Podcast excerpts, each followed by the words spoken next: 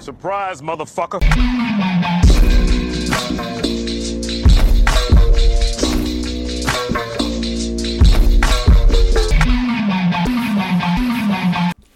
Всем привет! Мы вернулись! Мы вернулись спустя три месяца. Давно нас не было. Очень давно. Очень много контента. Я не знаю, как это все пихнуть в этот выпуск. Я вот сразу паникую. Ой, блин, уже сезон бежит, пацаны, полным ходом, а мы только вот сейчас с берлоги вылезли. Как так-то? Как будем отыгрываться-то? Ну, Самет, лучше поздно, чем никогда, согласись. Ну, вообще, да. Да, это правда так. Но в целом, не знаю, я соскучился по всем. Надеюсь, подписчики по нам тоже соскучились. Влад, ты как там? Конечно, я скучал по, по нашим подкастам очень сильно. Понятно. Так, ну кто не понял, куда попал, в эфире подкаст на акцент, в эфире я, Самет Искеров, а также мои э, классические базированные коллеги по подкасту, это Алексей Гаврилов и Влад Губин. Парни, привет. Вечер добрый, Самет, привет-привет. Приветствую. Так, ну, давайте тогда, я не знаю, с чего начать, но попробуем давайте как-то все-таки структурировать нашу беседу сегодняшнюю. А, Я предлагаю взять а, не самое большое количество команд, потому что, понятное дело, очень хочется по всем поговорить. Тут у всех было бомбовое трансферное окно. А, Просто каждая команда создала какой-то громкий инфоповод, либо поводы, чтобы обсудить, но постараемся по ходу сезона как-то про каждых еще поподробнее поговорить. Сегодня у нас, естественно, топ-6 на повестке давайте будет. И возьмем еще пару команд, которые, ну, так скажем, ниже топ-6, но они как-то задали какой-то вот, вот именно трендик на, э, на вообще все, что проис- происходило во время трансфера окна, во время вот прошедших шести туров АПЛ, да, вот мы 4 числа записываемся. Только досмотрели матч Арсенал МЮ. Естественно, сегодня тоже его обсудим. А, давайте тогда вот начнем прям а, по порядку. Давайте начнем прям по турнирной таблице.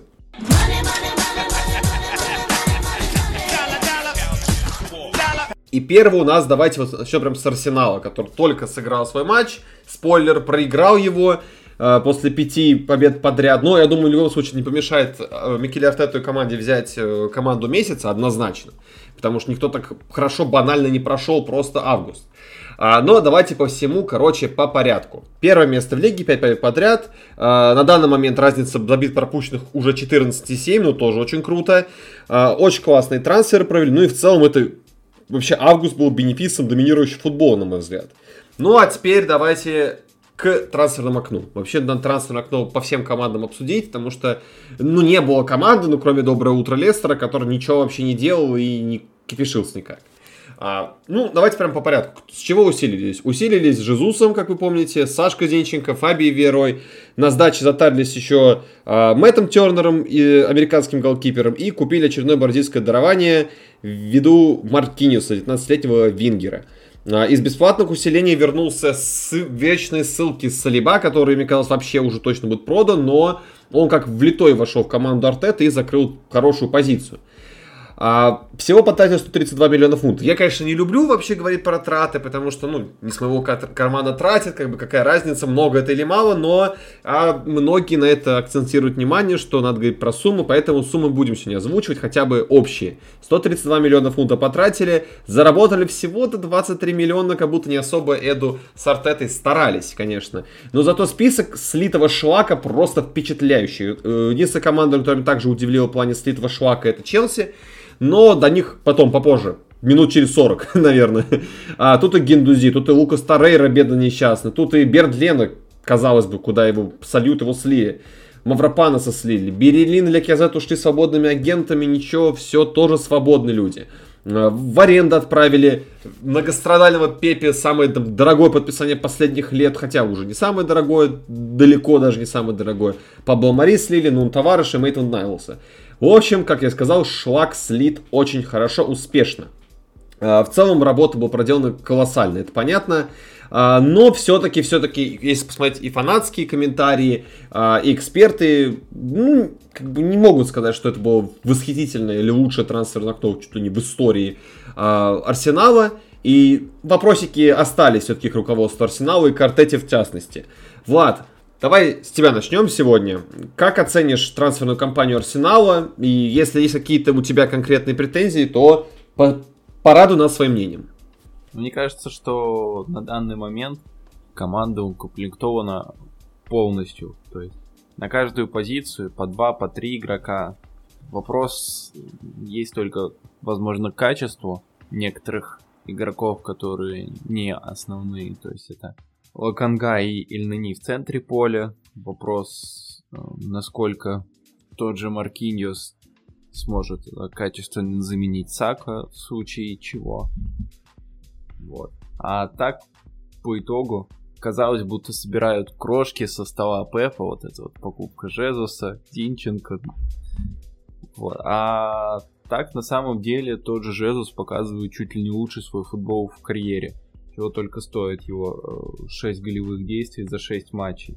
Вот. А по поводу Зинченко, как бы сегодня, да, возможно, не лучший его матч, но все и так знали, что иногда в обороне он косячит, привозит, не возвращается позиционно, не всегда правильно обороняется, но угу. тем не менее покупка Зинченко дала гораздо больше вариантов в атаке э, Арсеналу. И сейчас на левом фланге там образуется такой интересный треугольник Зинченко, Джака, Мартинелли, который, э, скажем так, дает больше разнообразия, потому что Тирни, он такой классический фулбэк, который ускорился, навесил, Динченко э, дает куда больше пространства для маневра, для какой-то интересной мысли. Он трансфер опять-таки хороший. Вопрос только по его цене, потому что купили его довольно задорого. 35 миллионов это для игрока, который не представляется, скорее всего, основным. Вопрос по цене. Вопросы по цене и Фабио Виера, потому что тоже купили за 35 миллионов человека, а он даже в порту не был полноценно основным. Э, Поэтому не знаю, насколько грамотно Арсенал распорядился своими деньгами. Ведь дело в чем? Деньги-то действительно не наши. Но есть такая штука, как фейерплей, есть такая штука, как а, давление от ценника на самого футболиста. Ну и опять-таки, если клуб потратился больше на одного футболиста, возможно, на другого уже денег не хватит. Поэтому, как бы, да, действительно, деньги не наши, но считать их нужно. Ну, смотри, с точки зрения трансферов, я могу сказать, что Влад в этом плане логичен. Э, я бы только, наверное, не придирался к ценам на игроков, потому что в моем представлении все-таки за что Габи Жезуса, что за Зинченко отдали, ну, скажем, в моем представлении достаточно адекватные деньги. Ну, то есть, если мы от того же трансфер-маркета пляшем, то есть это 52 с хвостиком за Габи и за Габриэла, точнее, и там 35 за Зинченко. Но простите, они начали реально окупаться с самых первых матчей, и вполне себе я думаю, что это очень качественное усиление. Опять же, по сегодняшнему матчу там действительно Зинченко там сделал, скажем так, одну ошибку голевую, но про матч, я думаю, мы сейчас чуть-чуть попозже поговорим. А в целом, по трансферам, Арсенал действительно, я думаю, что он уже, если не завершил, то практически завершил очистку от, скажем так, э, шлака прошлых тренеров. Ну, шлака не в плане того, что это плохие игроки, а в плане того, что они под Артету не подходят в первую очередь. И, соответственно, угу. в данной ситуации, я думаю, что уже Арсенал можно назвать полноценно командой Микеля Артеты, и теперь мы можем уже эм, не спускать главному тренеру Арсенала э, разного рода матчи в духе того, что ну это еще пока не его команда, она пока не сыгралась. Вот сейчас этот аргумент уже будет э, гораздо менее весомым, и к Артете уже будет гораздо больше вопросов. Окей. Э, ну, хорошо, подвел к разграмота, потому что, да, трансфер действительно, давайте, я вот если так оценочку поставлю, поставлю, наверное, все-таки семерку из десяти, потому что э, я в этом плане вот с Асаном солидарен, что все-таки последний день требовался какой-нибудь panic buy в виде, э, ну или хотя бы panic loan, как это сделали Челси и Ливерпуль, все-таки человек центр был нужен. И говоря так вкратце про матч, чувствовался отсутствие партии на поле. А, вот если бы они еще успели какого-нибудь центрового взять, вообще было бы шикарно, но вы не взяли, ну и в целом все так хорошо. Давайте перейдем непосредственно к игре. В чем причина вот этих потрясающего августа? Давайте как-то расскажем, почему так как так вышло, что Артета вообще лучше всех провел август и э, задал такой хороший темп своей команде. А, Леш, хочешь, начни ты или Влад дадим слово? Давай начну я тогда. Смотри, угу. фактор календаря, я думаю, скидывать со счетов нельзя, хотя понимаю, что, наверное, в нынешних условиях это превращается в определенного рода мем. Ну, типа, ой, Артета там выиграл первые пять матчей за счет того, что у него там слабые соперники были, типа, нифига подобного. Ну, как бы давайте взглянем на, на календарь. То есть, э, против Арсенала играл Лестер, который в этом сезоне, откровенно говоря, я даже не знаю пока, как его охарактеризовать, но, наверное, это Говно. наибольших разочарований, ну или так, да. В пять букв оно как-то даже и короче кажется и так далее. Но про Лестер еще отдельно, потом как-нибудь поговорим. А, два новичка, Борнмут и Фулхэм, э, откровенно говоря, непобедимыми их не назовешь. Борнмут вот уже, поскольку он вот им как раз с календарем не повезло, они попали, по сути, на топ-6, и из-за этого они поменяли главного тренера, потому что, блин, команда влетела, ну, практически всем. А, и матч с э, Кристал Пэласом. Команда очень крепко, очень сбитая. Патрик Вьера там тоже пашет вовсю, но их тоже не назовешь несложным, а, как сказать, непобедимым соперником. Арсенал, причем во всех этих матчах играл от себя как вот мне это показалось, из тех матчей, что я видел, они везде действительно старались играть в доминирующий футбол, в атакующий футбол. И надо признать, э, у них это очень хорошо получается. В этом плане, собственно говоря, почему так много вестов Артете и, выда... и Арсеналу выдается. Потому что команда играет э, от своих сильных сторон, она играет в атакующий, ну, действительно интересный футбол. Кто-то сравнивает его с э, Манчестер Сити, что чуть ли это не один в один. Я не рискну такие параллели проводить всецело. Хотя, справедливости ради, ну, действительно, Зинчин Зинченко и Габи Жезус, ну как влитые просто вошли в этот арсенал. И они сыграли сейчас с Астон Виллой, Стива Джеррета, но Астон Вилла тоже очень сильно лихорадит.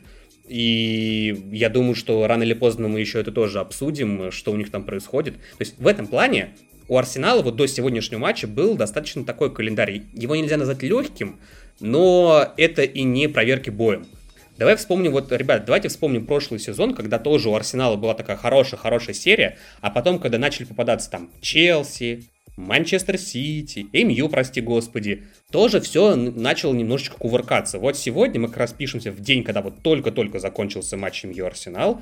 Э, случилось ровно то же самое. Э, Арсенал э, влетел 3-1 и проиграл по большому счету я не знаю, как это правильно характеризовать, но Имью сыграл на контратаках. Имью вспомнил, что он умеет в это, соответственно, играть от этой страны, и Арсенал с этим не смог справиться. Все, там даже обсуждать больше нечего. Ну и кроме того, что действительно центр поля у Арсенала сейчас без партии, ну, не выглядит, скажем так, монолитным и непрошибаемым. Собственно, это одной из причин, в общем-то, и стало. Поэтому, опять же, говоря о вот этих вот первых матчах Арсенала, завершая немножечко, да, с календарем, наверное, ну, немножко повезло. Я думаю, не стоит это скидывать со счетов. Говорить о том, что вот только из-за этого они победили, нет. А, видно, что Артета уже выстроил, скажем так, каркас своей команды и добавляет туда просто более сильных исполнителей, как мне это видится.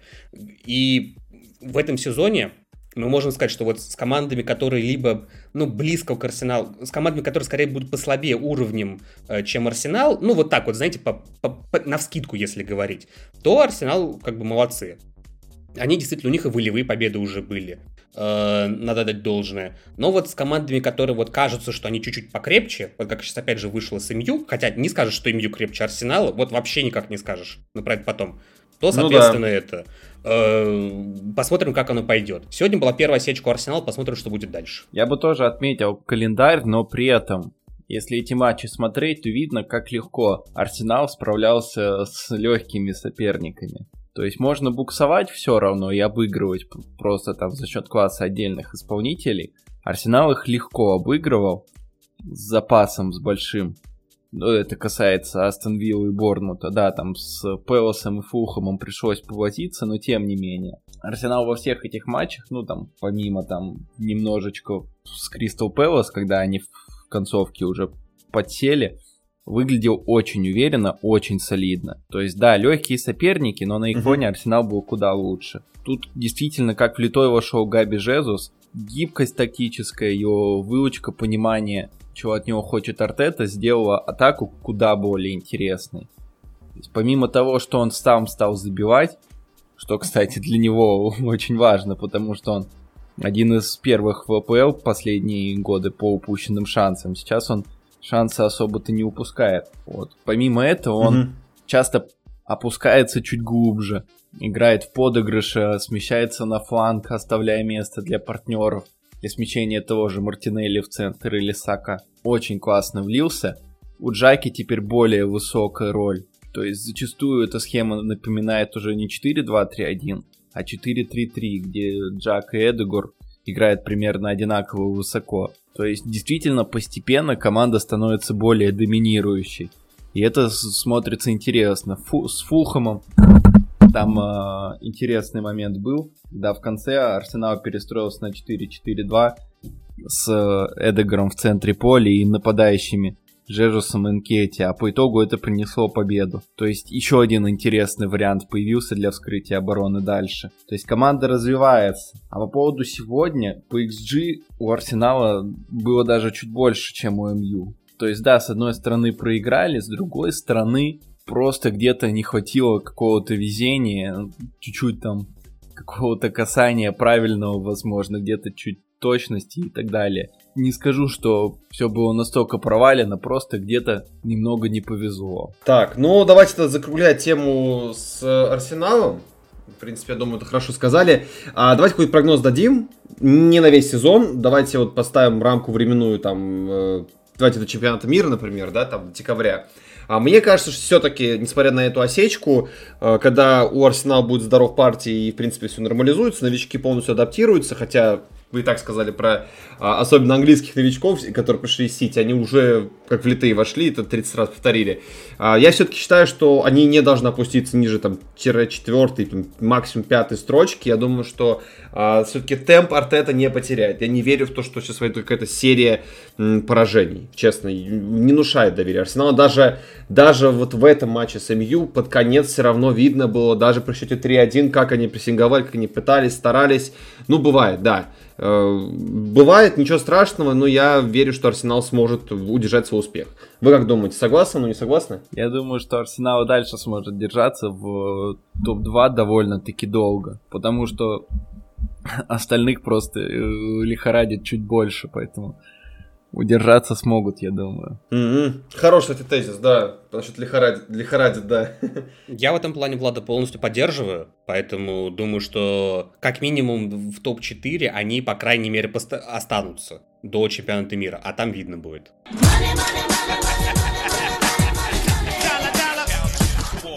Дальше у нас Манчестер Сити. Э, Все, что нужно сказать про трансферную компанию Сити, это шутки про то, что они покупают очередного лавочника за 100 лямов, там оборона стоит миллиард, уже не актуальны, потому что самое главное, что вы должны, помимо, естественно, тех имен, которые мы перечислили, самое главное, что это единственная команда из топ-6, которая вышла в плюс по итогам трансферного окна.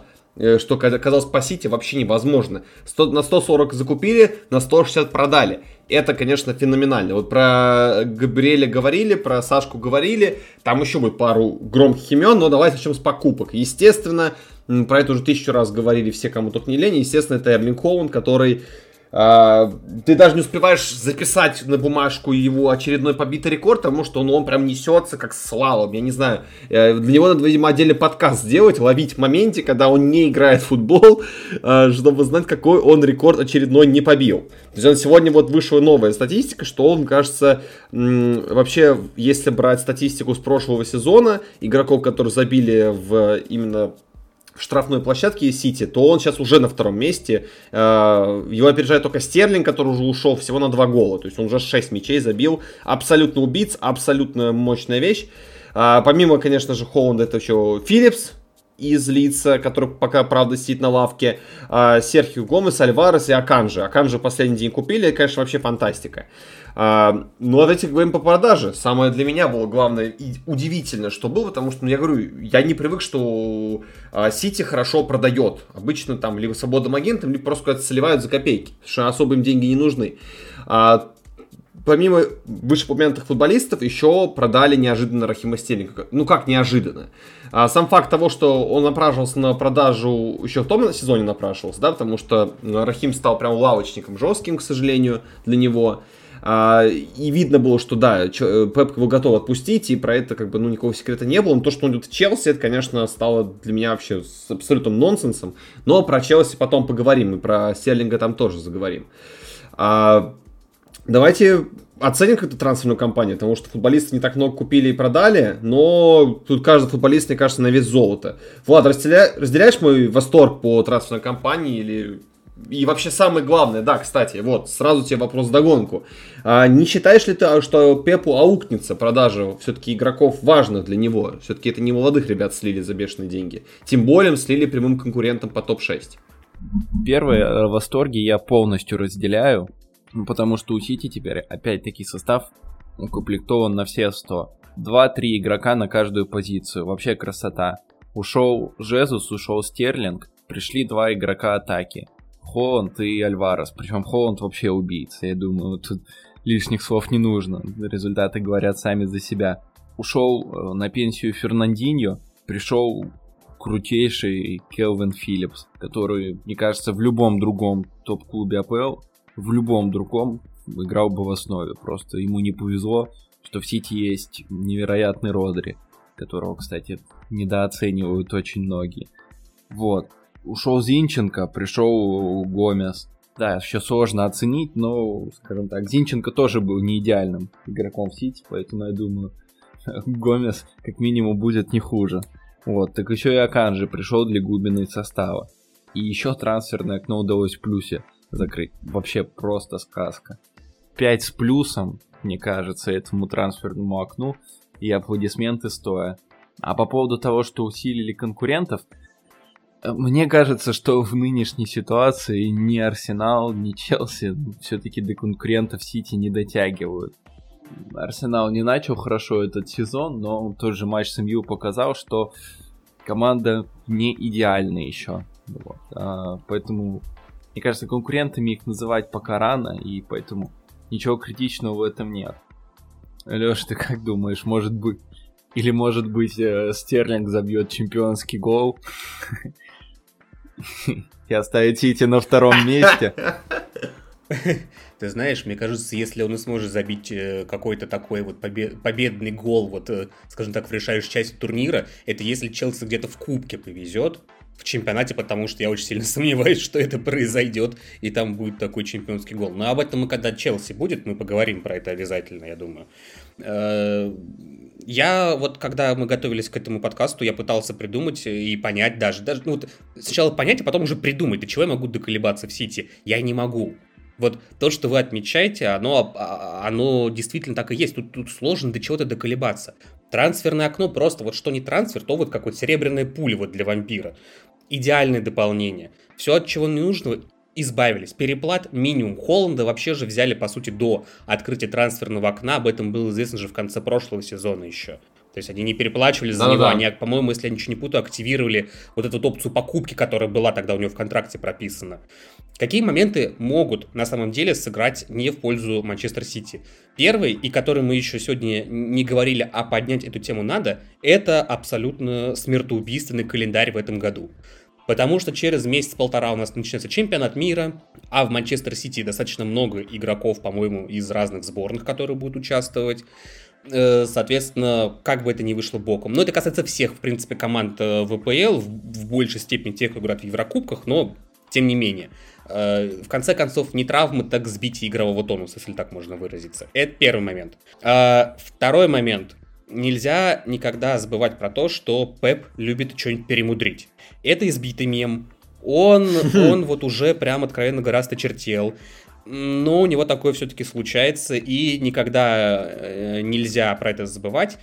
Пеп всегда может что-нибудь придумать не то. Хотя, казалось бы, у тебя уже есть Эрлинг Холланд, что тебе еще придумывать? Вот в моем представлении пока что это так. И третий момент. Вспоминаем угу. прошлый наш сезон, э, прошлые наши записи про Манчестер Сити. И из, из каждый раз, когда мы обсуждали Сити, мы говорили об одной вещи. Ахиллесова пята этой команды – это контратаки и просто вот скорость на максималках. В этом сезоне единственная команда, которая этим смогла воспользоваться, это Ньюкасл. Только они смогли вот в своем матче, что называется, дать Сити бой, они воспользовались этой пятой и вот и показали, что и в этом сезоне, хоть там ушел Зинченко, пришла ему замена, хоть там Холланд стоит у ворота, что называется, забивает все, что летит в ворота, а Ахиллесова пята никуда не делась. Кто с этим может воспользоваться помимо Ньюкасла, я не знаю, честно.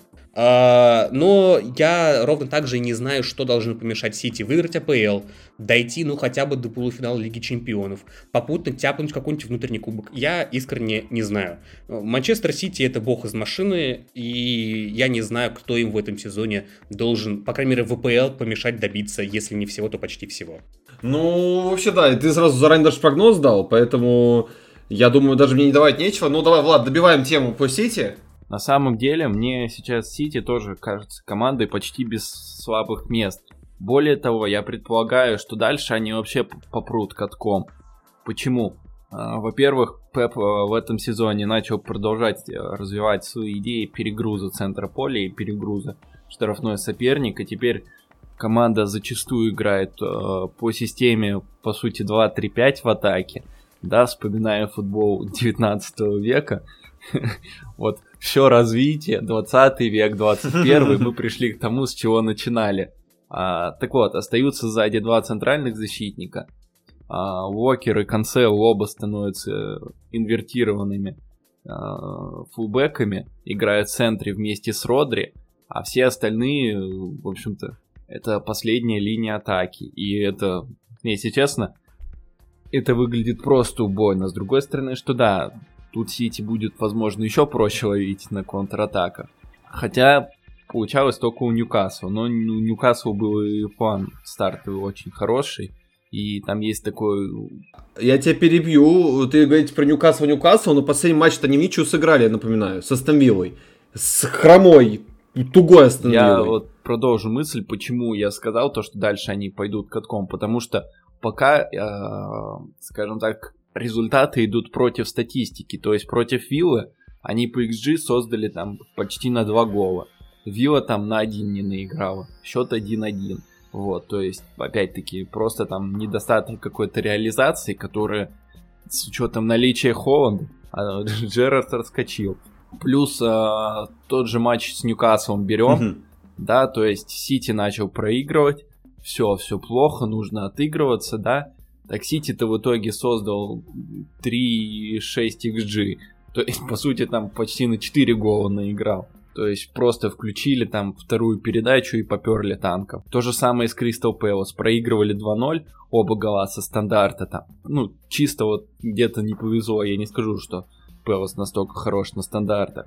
Взяли, забили 4 гола. То есть команда, мне кажется, просто неубиваемая сейчас. Построение там 2-3-5 или даже 3-2-2-3, где Уокер в центре поля, э, ой, в центре защиты остается, все равно продолжает экспериментировать с этими э, расстановками на поле в атаке. И выглядит это очень сильно, потому что зачастую действительно перегружается как центр поля, так и штрафная соперника. Классно подключается Гюндаган, не говорю опять же про Холла. Поэтому, не знаю, мне кажется, что в этом сезоне у них не должно быть конкурентов, по крайней мере в чемпионате. Угу. Ну, я тут могу не согласиться. Вообще, да, Холланд, э, завершая всю эту тему, Холланд это прям не просто заявка на Лигу Чемпионов, это нужно, я не знаю, тут опять-таки, как правильно сказал Леша, один из главных минусов э, Манчестер Сити это фактор Пепа Гвардиолы. То есть, если, ну, или же опять какого-то жесткого фарта, как был в полуфинале с э, Реал Мадридом. Я думаю, что в этом сезоне Пеп, ну, прям будет грызться за Лигу Чемпионов, ну, потому что, ну, если у тебя в команде, ну, кто тебе еще в команду эту нужен, я не знаю, чтобы выиграть Лигу Чемпионов, без понятия. вот, но про Лигу Чемпионов, да, посмотрим первым. Я тоже ставлю на то, что к чемпионату мира к декабрю уже, я думаю, Сити будет на первом месте и будет постепенно отрываться. Ну, если, конечно, никаких других приколов не произойдет.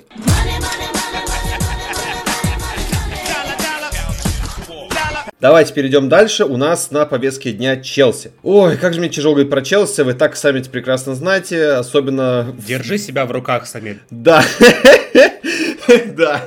Но я постараюсь отрубить фанатские взгляды, постараться быть более объективным, нейтральным в этом вопросе. А что у нас по закупкам? По закупкам неожиданно вышло самое затратное трансферное окно не только в Англии, как вы поняли уже в мировом футболе что удивило меня, потому что до трансфера окна говорили, что потратить не больше 200 миллионов с учетом продаж, потратили 282 миллиона евро в итоге. А, и трансферы, конечно, тут, ну, извините меня, именно очень громкие. Рахим, мать его, Стерлинг. А, я до сих пор не привык. Вот человек три гола забил. Три гола забил. Молодец, умничка. Я до сих пор не могу привыкнуть к тому, что он играет в футболке Челси. Вот хоть убейте, не могу привыкнуть. Но это ладно. Купили Кукурелю, урвали у Сити, э, согласились переплатить Брайтону и взяли. Калиду Кулибали, блин. Э, спросите любого фаната Челси, он скажет, что как минимум 4 трансферных окна э, Грановская пыталась подписать Кулибали, но Дива Аудерентес вообще вот стоял прям медным тазом, говорил, что никуда Кулибали не уйдет, если там не за 100, там 50 миллионов евро условные, да, там. Купили. Одно из главных сак, конечно, под конец это было транс, э, трансферного окна. Это, естественно, был Уэсли Фафана, который неожиданно на радарах появился вместо Жюля Кюнде. Купили его все-таки тоже за бешеные деньги, там 80 плюс миллионов.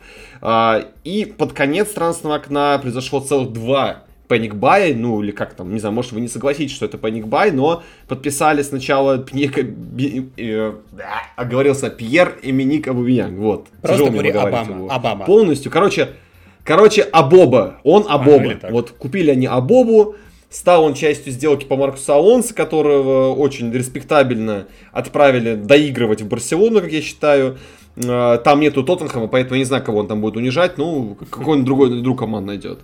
А, ну и еще один паник бай, паник лоун точнее, это Денис Закария, или Закария, не знаю, Закария вроде как, а, из Ювентуса. А, также отдельной строкой, я не буду перечислять кучу там имен, потратили порядка там 40 миллионов, закупили кучу молодняка со всего мира, а, там реально со всего мира в прямом смысле слова, там может даже с Америки слонину урвали, в прямом смысле слова слонину. А, в общем, да, вот так и составились 282 миллиона. Что касается продаж, то еще до трансферта было понятно, что главная задача для нового руководства это слить тот шлак, который не мог никак слить а, ни Брюс Бак, ни Петр Чех, ни Марина Грановская. То есть вот накопилось там кучу ребят, которые накупили, а, которые просто висели на зарплате и ни хера не играли. А, про Брюдигер с Кристенсен было известно еще до трансферного окна, поэтому про них говорить не будем. Просто отметим тот факт, что да, минус два защитника было. А, но вот дальше идет, конечно, просто эпохальное. Наверное, пожалуй, одно из самых громких событий трансферного окна, то, что из Челси ушли свободными агентами Роск Баркли, Батшуаи и Дринквотер. Хотя про Батшуаи говорят, что все-таки там за, что там, полтора миллиона, что ли, за два миллиона его купил э, Фенербахче. Но не суть. То, что Роск Баркли и Дринквотер, конечно, покинули лондонские бары, это, думаю, большой траурный день. Для меня лично это событие даже перебил, э, не знаю, любой другой трансфер. Назовите. Антони в МЮ это полная херня. Вот Рос Бартли ушел из Челси. Это вообще фантастика. А, ну и вообще не самое приятное то, что избавились от э, Эмерсона еще за деньги продали, Билли Гилмора последний день за 9 или 7 миллионов 9, продали. 9. Это вообще просто что? Сейчас 9, э, да. Сейчас столько уборщик в АПЛ стоит, они Билли Гилмора продали. Для меня это очень большое, прям больное событие, но ладно. Ну и Тима Вернера продали, одним из первых вообще он ушел. Ну и вообще вишенка на торте, я напомню, что за 9, за 8 или 9 миллионов евро отправили в аренду, естественно, Ромео Лукаку. Вот почему Абоба и оказался в Челси. А, ну, в общем, в целом, да, 382, ой, 282 потратили, 58 выручили с средств. Еще мы не знаем, сколько они выгрузили с э, зарплатной ведомости, учитывая, что все эти ребята очень много зарабатывали по меркам а, того клуба, тех клубов, которые вообще по их уровню игры, это вообще какие-то монструозные деньги. Но, в общем-то, вот так очень интересно трансферное окно получилось у Челси. Вроде как подписали игроков нужных, но все равно по игре не скажешь, что нужно, про игру побольше поговорим. Но тут передаю тебе слово, Влад. Как тебе первая трансферная кампания при новых владельцах? На самом деле, первая трансферная кампания это серьезное заявление о намерении. Как ты уже сказал, колоссальные затраты. Купили всех тех, кого просил Тухель. Кстати, по Абамьянгу не сказал бы, что такая паническая покупка. Его давно вели, просто подписали под конец. Но Челси-то его вел давно. По-моему, и прошлым летом тоже рассматривал как вариант, если я не ошибаюсь. Вот, поэтому в этом плане, возможно, не такая паническая, какой кажется. По остальному, мне кажется, трансферная компания на твердую четверку. Почему? Несмотря на траты, да, команде все равно не хватало опорника и до сих пор не хватает. Потому что Канте, мне кажется, ему нужно новые ноги покупать. Можно в это вложиться, потому что Игрок-то он феноменальный, но он постоянно травмируется. И в команде нет другого опорника. То есть Жоржиньи, он не, не такой разруш... разрушитель. И у команды зачастую не хватает этого а, игрока между линиями, игрока, который будет обороняться. Это чувствуется. Ну ладно, я заговорился, мы еще матч обсудим. Так вот, действительно, тут только Закария, которого взяли в самый последний момент, которого взяли именно из э, безысходности, от того, что Тухель тоже понял, что, блин, нужен напорник, кто есть на рынке, ладно, возьмем его. Тут, по сути, без риска, потому что в аренду, но, тем не менее, нет уверенности, что он заиграет, поэтому, мне кажется, состав сейчас все равно Извини, что перебью, Влад, извини, что перебью, вот по поводу Закарья. Я на самом деле, для меня это был вообще очень прям, темная лошадка, извините за это вообще нифига не расизм, но реально темная лошадка для меня был Закарья. Я почекал его статистику, почекал все, и вообще на самом деле этот парень очень топовый.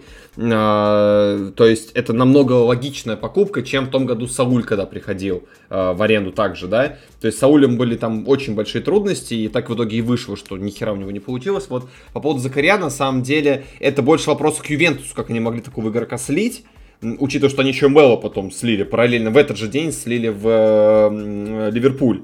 А, но, ты знаешь, у него есть задатки заменить, на самом деле, конте на перспективу. Но если, опять-таки, все зависит от него и от Тухеля, как они друга поймут, как футболисты вообще адаптируют с КПЛ. Посмотрим, но в любом случае, мне кажется, что состав сейчас все равно укомплектован не идеально, именно во многом из-за этой позиции. Плюс, возможно, какого-то э, интересного игрока в атаку не хватает.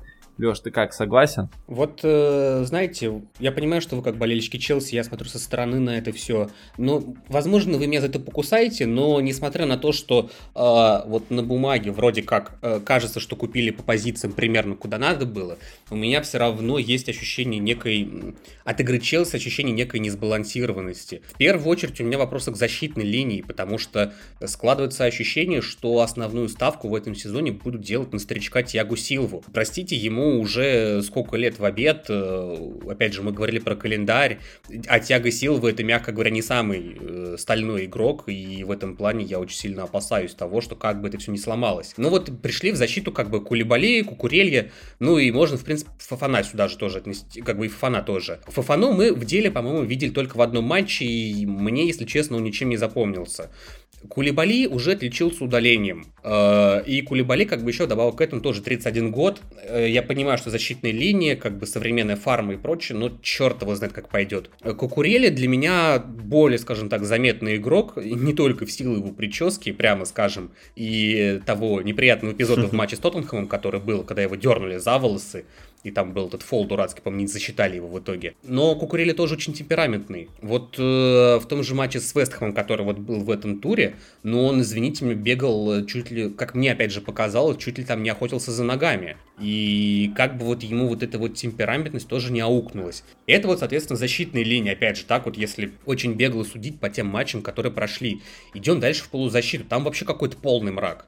Ну, как бы, ладно, Канте получает травмы, и я еще понимаю, почему он, в принципе, в прошлом сезоне проваливаться начал прям ощутимо. Но хорошо, Канте получил травму, он сильно как бы в этом сезоне, ну, пока еще толком не заиграл. Что с Жоржинью стало? Ну, он тоже с прошлого сезона как бы бледный тень самого себя. Сейчас он просто какой-то призрак благополучного прошлого.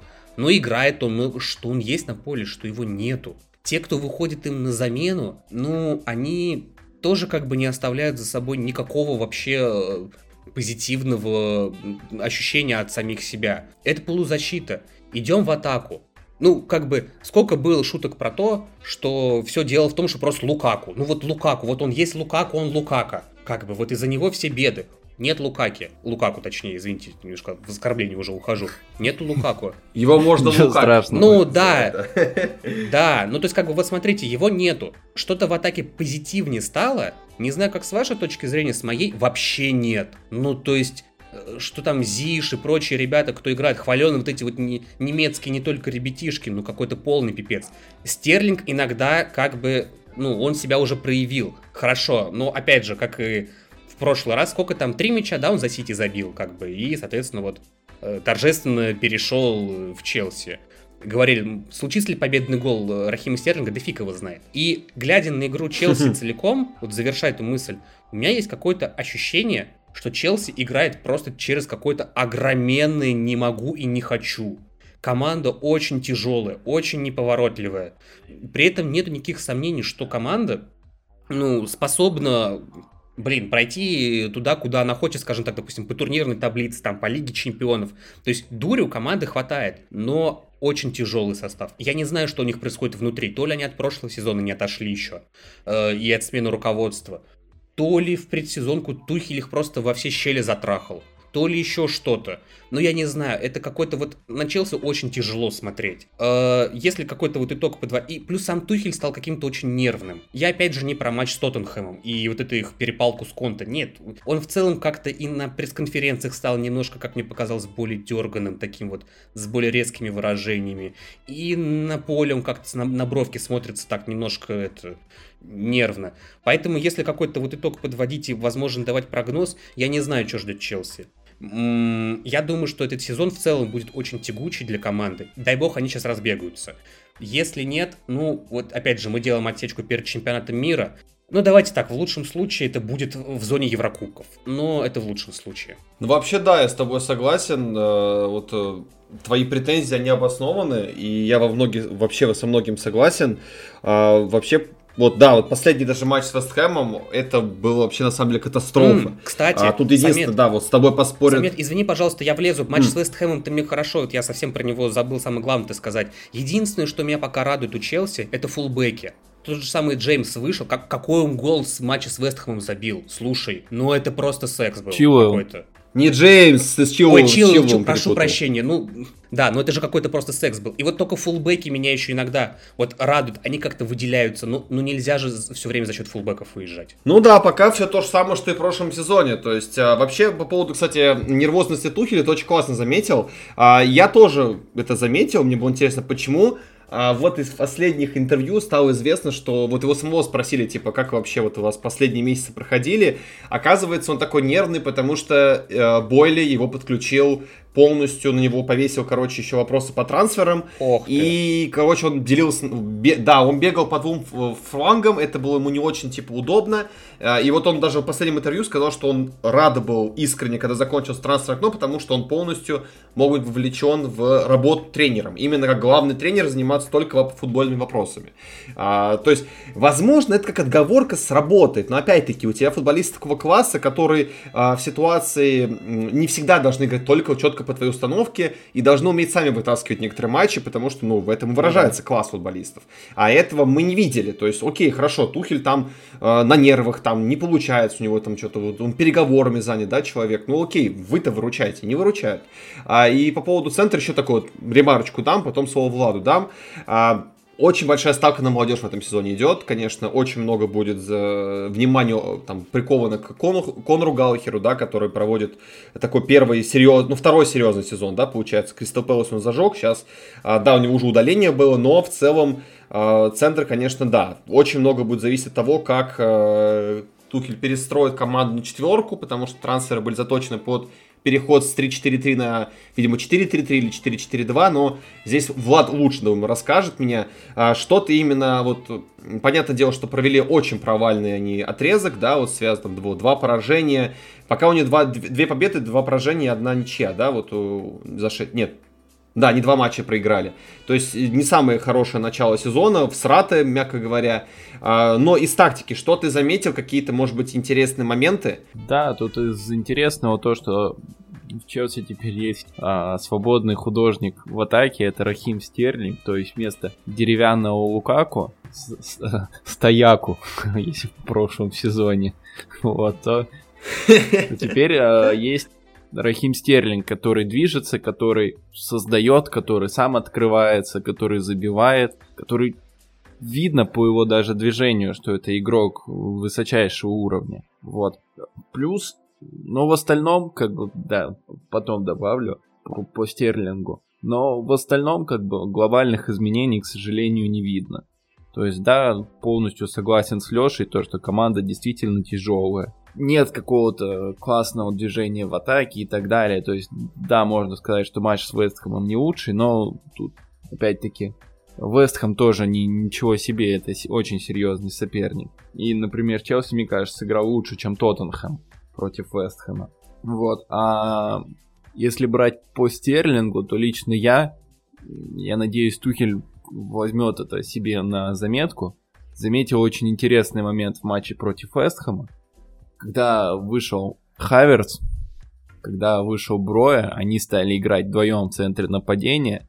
Стерлинг опустился чуть глубже и о, пришел, собственно, гол. Почему? Потому что Хаверц и Броя классно атаковали штрафную площадку.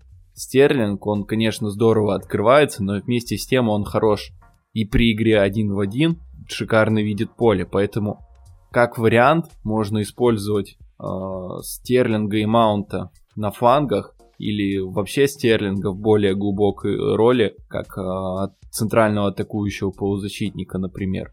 Или вообще как там центрального полузащитника с э, минимальным объемом оборонительной работы, чтобы он творил сзади, а Хайрат с Брой атаковали, потому что не хватает, не хватает в атаке э, какого-то движения, какого-то огонька, все сваливается либо к кроссам, либо к катанию мяча, которое ни к чему не приводит. Поэтому нужно искать варианты.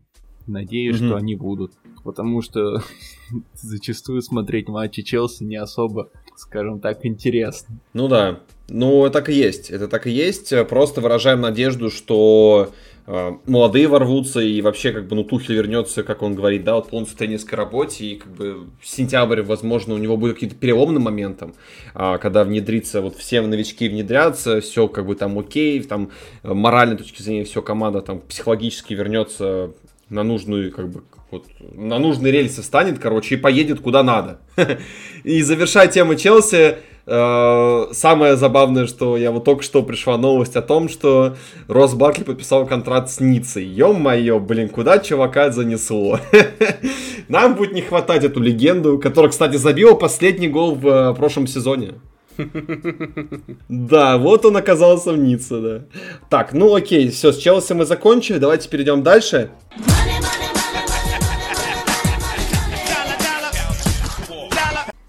А теперь давайте перейдем к Ливерпулю. Тут, на самом деле, как обычно, все на трансферном окне. У них, а как обычно, не бывает никакой активности, поэтому очень быстро перечисляю те, кого купили. Тут особо много мозгов не надо.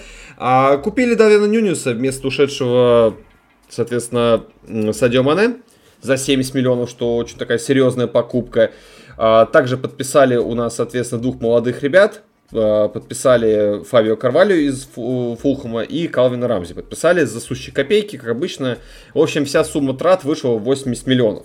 Из продаж, помимо Мане, стоит выделить, наверное, Такуну Минамина, то, что ушел Нека Уильямс, многострадальный Грудич, который бегал по аренам вечно, и Бен Дэвис. Ну и, естественно, нельзя отметить такой эпохальный уход свободным агентом Дивока Риги в Милан, который там, там долечивался, не знаю, он сейчас играет уже или нет, но уходил он с травмой. А, как итог, 80 миллионов потратили, 70 миллионов заработали. Обычная классика классическая, еще последний день трансфера окна ввиду просто сумасшедшей катастрофической ситуации с центром поля, которую мы уже видели в матчах, да, подписали на правах аренды Артура. Артура Мелла из э, Ювентуса. Э, то есть пока ничем про него не можем сказать. Посмотрим, как он валился в состав Юргена Клопа. А, все, на этом вся трансферная кампания, поэтому не буду томить. Влад, передаю тебе слово. Как тебе трансфер окна? Как, как, ты, как ты можешь оценить трансферную кампанию Ливерпуля? Всем ли ты доволен? Мне кажется, что трансферная кампания была провалена, потому что у Ливерпуля до сих пор нет глубины в составе. То есть начну с малого. Плохо сезон начал тренд, да, игрок не в форме. Кем его заменить? Только Милнером. Милнер, который у нас что угодно может прикрыть. Центр поля просто катастрофа. То есть, казалось бы, много игроков, но по итогу три из них подвержены травмам постоянно. Два это старика, которые уже близки к завершению карьеры. Вот. И три молодняка. И то один из них и близко не центральный защитник, он атакующий полузащитник все-таки больше. Это я про Фабио Карвальдо. А на левого центрального полузащитника, которого сейчас нужно прикрыть из-за травмы Тиаго, сваливается и большой объем оборонительной работы в Ливерпуле. В итогу мы сейчас приходим к ситуации, когда именно отсутствие этого левого центрального полузащитника а, приводит в основном к этим плохим результатам. То есть, да, есть плохая форма крайних защитников обоих, но основную проблему лично я вижу в центре поля. Потому что, а, никто не дает достаточного объема оборонительной работы, а, недостаточно грамотной позиционной оборонительной работы, как это делал Тьягу или как это в свое время делал Виналду, который был достаточно атлетичен и успевал абсолютно везде. А Тиагу просто достаточно грамотен позиционно. Сейчас э, никто в Ливерпуле этого не делает. Тот же Хендерсон, э, из него один раз вообще из-под него гол забили. когда он прикрывал позицию Ван Дейка, но по сути ее не прикрыл. Оставил место в э, штрафной абсолютно свободно. Вот, да и вообще Хендерсон сейчас, э, мне кажется, не усилил бы ни одну команду премьер-лиги в нынешней своей форме. Вот, по итогу угу. тут это панический трансфер Артура. Да, по типажу он схож Тиаго, но когда он последний раз был в оптимальной форме, большой вопрос. Заиграет ли, тоже большой вопрос. Э, поэтому мне кажется, что э, сейчас Ливерпуль страдает и в обороне, и в атаке, потому что Тиаго э, всегда опускается поглубже для короткого розыгрыша мяча. Сейчас у Ливерпуля остается только а, длинные выносы Ван Дейка, потому что никто достаточно хорошо не предлагает себя и мяч не разыгрывает, а кто бы не прикрывал эту позицию. Вот, поэтому Ливерпуль, Клоп, они сейчас, мне кажется, страдают от своей собственной жадности, от своей экономности и от постоянных заявлений, что у нас все хорошо. Ну вот сейчас уже не все хорошо. И, ну, Клоп тоже это признает. И сейчас Ливерпуль теряет очки, и мне кажется, именно вот это начало сезона, когда а, позиция не прикрыта, и некоторые игроки не в лучшей форме. Из-за этого Ливерпуль, мне кажется, и сильно отстанет от Сити и догнать уже не сможет. Лично я вижу это так. Так, Леш, хочешь что добавить к этой достаточно сжатой и пессимистичной оценке Влада? Ну, во-первых, я бы хотел сказать, Самет, что ты, когда перечислял э, трансферы, которые были, ты забыл упомянуть э, самый главный трансфер, потому что ушла эпоха из Ливерпуля. Э, ушел Лорис Кариус, но он ушел в никуда, да, поэтому да, поэтому тут как бы мы не знаем, где он продолжит свою карьеру. Э, во-вторых, ну, вот да, касаемо Влада, касаемо того, что говорил Влад, по поводу Милнера в первую очередь надо как бы добавить еще, что вот он действительно там выходил то в полузащите, то он занимал позицию защитника. А, я уверен, что такими темпами, если с поля удалят Юргена Клопа, мы на бровке увидим именно, именно Милнера. Не тренерский штаб, а именно, именно его. И если как бы, да, продолжать тему именно с э, трансферами и тем, как э, сыграл Ливерпуль свои первые матчи, я бы обратил внимание даже вот еще на защитную линию, потому что в настоящее время с Ван Дайком играет э, Матип выпал у нас, соответственно, сейчас играет э, Гомес. Оборона выглядит не то чтобы очень сильно надежно, при том, что сам Верджил, я не знаю, согласитесь вы со мной или нет, но он как минимум сдал и не в той праймовой форме, в которой он был, допустим, тот же самый прошлый сезон, когда его нахваливали просто вот как не в себя.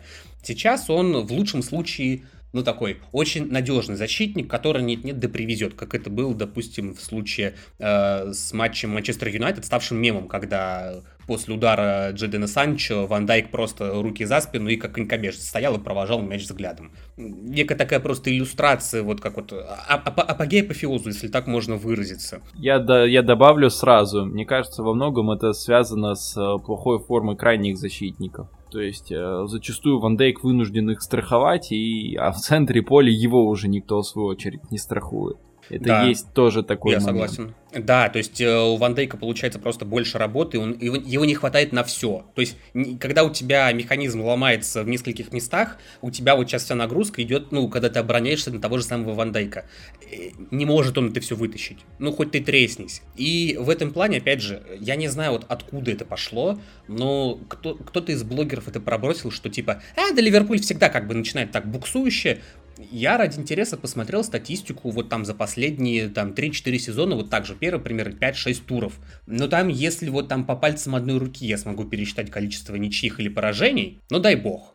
Может быть, читалось, конечно, с матчем предсезонки, но, простите, тогда давайте мы и вспомним матч предсезонки с МЮ, когда 4-0 они проиграли. Но это же предсезонка, елки-палки, какая к черту разница. Вот. Э, тут как бы стоит сказать что? Что мы сетовали на календарь, что как бы клубы будут жертвами календаря. Ливерпуль даже без этого календаря уже стал жертвой. Все пользуются проблемами Ливерпуля как только могут. Где-то, как вот в случае с Саутгемптоном, ну вот, что называется, вот прорвало Ливерпуль, откровенно с говоря. Саутгемптону в этом плане. Мне кажется, в большей степени именно не повезло. Бормут, Бормут, Саутгемптон это другой случай. Ой, Ой, да, это я немножко перепутал, да, Бормут, конечно же. Ну, Саутгемптон вот. просто и, тоже любит соответственно... 9 получать. Да, да, да, да, да. Манчестер Юнайтед, да.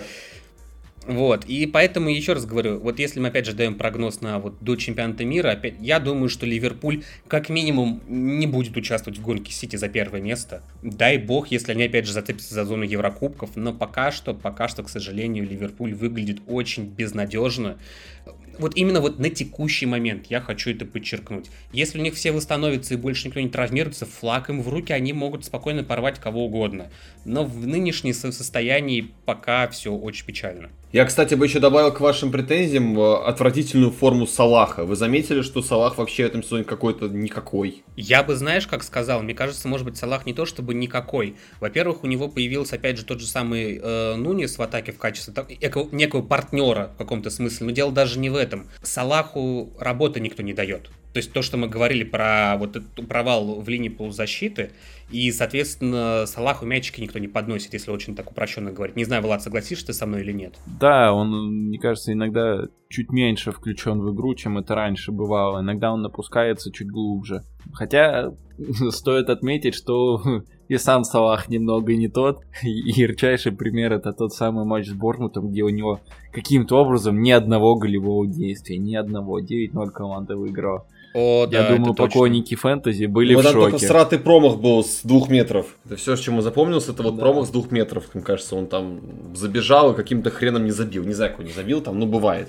Как бы, ну, был бы 10-0 тогда. Ну, в общем, ну да, я тоже согласен с вашими прогнозами, да, с Ливерпулем все печально, очень сильно вспоминается тот самый сезон, когда у них тоже было очень много травм, и они закон, помните, боролись за, вообще сначала за место в Еврокубках, это, кажется, было два сезона назад было. Не прошлый сезон, а вот предыдущий сезон до этого. В итоге, где они там второе или третье место там вырвали у Челси. И, да, вот примерно тот сезон вспоминается. Не знаю, я вообще надеюсь, что они зимой как-то все-таки вернутся к трансферу. Понятное дело, что зимой купить футболиста еще тяжелее. Но как бы вот э, про тот же Челси говорят, что возможно они вернутся за Альваресом в Аякс да, которую не успели подписать. Возможно, также сделает и Ливерпуль. Может, они какие-то переговоры вели детальные, но не успели просто физически никого подписать. Потому что Клоп э, сам говорил, что да, мы начали работать, мы очень много копили денежек, чтобы потратить их, да, но как-то пока не нашли, куда потратить деньги, но даже если все восстановятся, вот о чем говорил Леша, это все равно не показатель, потому что Влад дал такую важную ремарку, нету глубины именно состава. Надо что-то решать с глубиной, иначе, да, Ливерпуль будет в полном очке. И даже матч с Эвертоном показал, что не хватает, нужно что-то менять.